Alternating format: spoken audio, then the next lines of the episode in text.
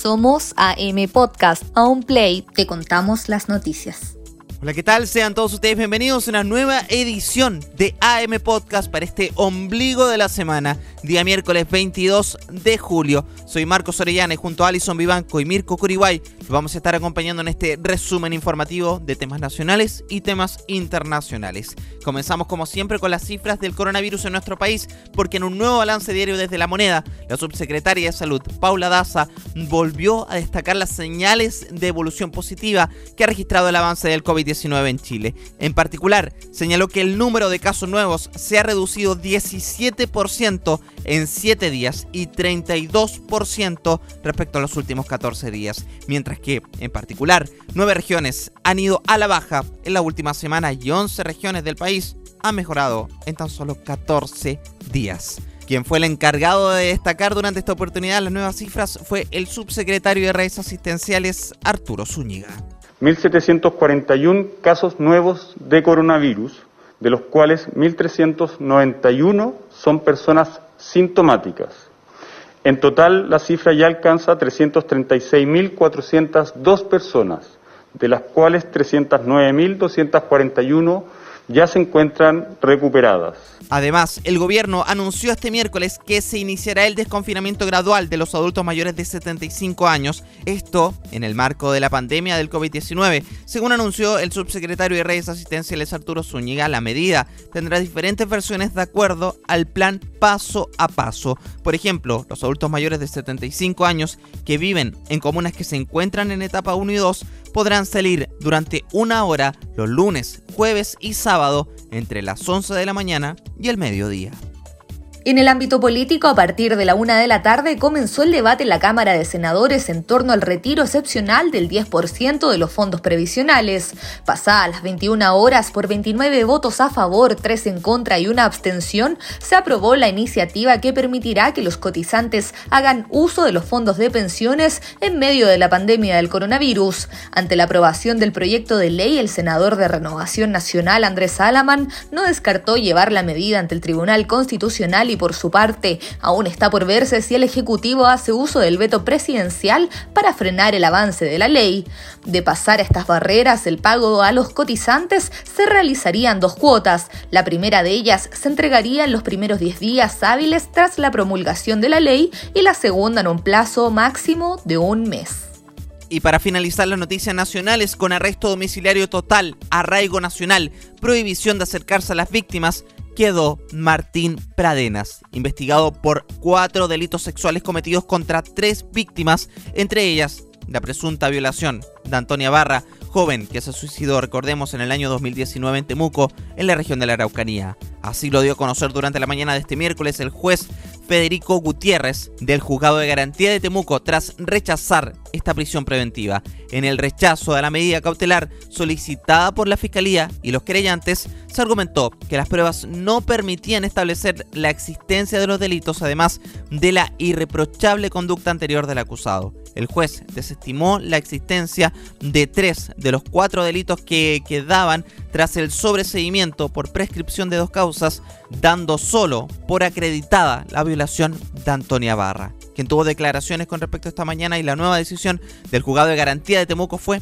el fiscal a cargo. Lo escuchamos y además una resolución que en sus fundamentos no lo compartimos en absoluto por cuanto deja de analizar y no valora ciertos elementos que son relevantes a la hora de determinar la existencia de cada uno de los delitos. La manera sistemática y reiterada que el imputado cometió estos delitos procurando favorecer su consumación aprovechándose de situaciones en que las víctimas se encontraban incapacitadas eh, para oponerse. Bajo esa perspectiva, el Ministerio Público entiende que las penas asignadas al delito dan cuenta de que existe eh, un peligro para la seguridad de la sociedad, por lo mismo ha solicitado dicha medida cautelar.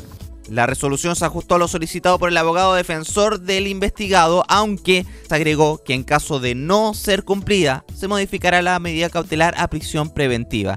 Recordemos también que en la instancia se fijó un plazo de 120 días para llevar la investigación. Y vamos con noticias del mundo y comenzamos con las cifras de la pandemia del coronavirus que registra este 22 de julio a 15 millones de personas contagiadas y más de 620 mil muertos en todo el mundo. Estados Unidos sigue siendo el país más afectado con más de 3,9 millones de personas contagiadas y ya bordea los 142 mil fallecidos.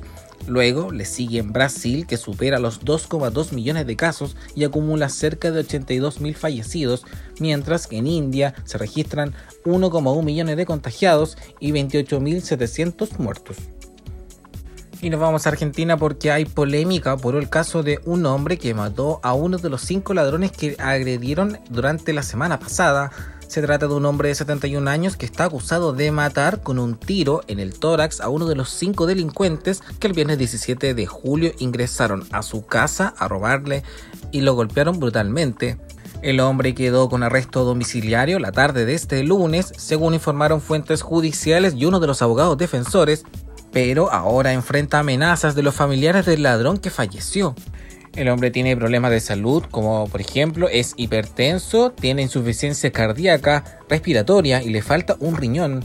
El hombre de 71 años es acusado de homicidio simple agravado por el uso de armas de fuego por la muerte de uno de los asaltantes que ingresaron a su domicilio el viernes pasado.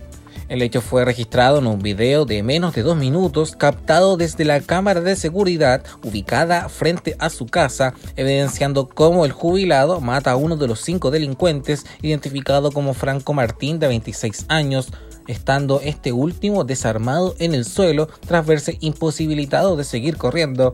En un principio, visto en el video, se pensó que recibió disparos en la pierna, pero fue descartado por la autopsia, siendo este el primer disparo en el que habría causado la situación. En el video también se ve cómo el joven cae al piso llegando a la esquina tras recibir un disparo en el torso, alojándose en el hombro derecho, tras aquello aparece un adulto mayor quien lo golpea, lo patea y le dispara en el abdomen, avanzando la bala hasta romper la arteria aorta y la vena cava, este último según lo confirmó la autopsia. Tras aquello y la muerte del delincuente, familiares y amigos han estado amenazando y arrojando piedras a la casa del hombre de 71 años que vive a pocas cuadras del hecho y, según perfil, trascendió que serían integrantes de la barra brava del Club Quilmes por lo que la situación ha generado miedo entre los familiares del hombre, quienes también han recibido amenazas. De hecho, una de sus hijas, Gabriela, aseguró al canal de noticias argentino Todo Noticias que con su padre casi no pueden ni hablar, apenas lo pueden agarrar de las manos en el hospital. Era una bolsa de moretones y manchas de sangre, señaló luego de verlo en el hospital tras descompensarse. Y nos vamos a Estados Unidos porque en Minnesota el video de una mujer junto a su hijo se volvió viral por un suceso repudiable. En el video se ve como una mujer se metió al estanque con 35 cocodrilos para rescatar una billetera de la que se le había caído anteriormente. Sin embargo, pese a la advertencia de los presentes en el lugar, la mujer decidió arriesgar su vida y la de su hijo y así llevar a cabo el plan arriesgado para distraer a los caimanes y así obtener la billetera. En el video se puede ver que la madre, junto con una rama de un árbol, intenta alejar a uno de los reptiles, mientras que su hijo decidió recorrer el estanque y ubicarse en uno de los costados y así atraer a los cocodrilos para que su madre tomara la billetera, mientras la mujer lanzó algunas piedras al agua para distraer a los caimanes y caminó por el muelle pequeño, luego se agachó y tomó la billetera. En tanto, desde el zoológico manifestaron que se iniciarán acciones legales contra la mujer, la cual ya fue identificada, por poner en riesgo su vida y la de su hijo, porque desde el parque le comunicaron al medio TMZ que los empleados no sabían sobre este incidente hasta que el video comenzó a hacerse viral. Allí comenzaron a tomar las medidas de lo acontecido.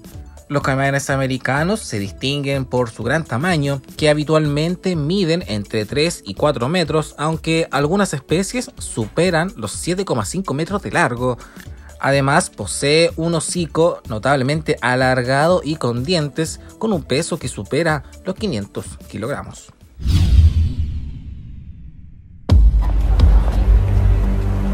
Rogers, Steven. Just give me a chance. Sorry, son. I'm saving your life. Dato Pop ¿Sabía usted que hoy, pero en el año 2011, se estrena a nivel mundial Capitán América, el primer Vengador? Nos sumerge en los primeros años del universo Marvel, donde vemos la constante lucha de Steve Rogers por entrar al ejército. Gracias a un programa experimental, se transforma en un super soldado vengador con unas descomunales capacidades físicas. A partir de ese momento será conocido como el Capitán América y se convertirá en el símbolo de esperanza y justicia para la nación de Estados Unidos.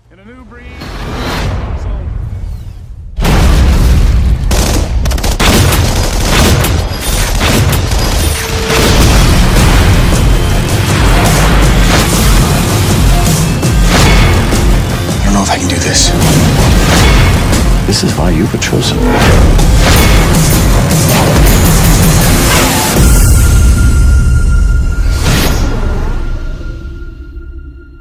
What do you think? I think it works.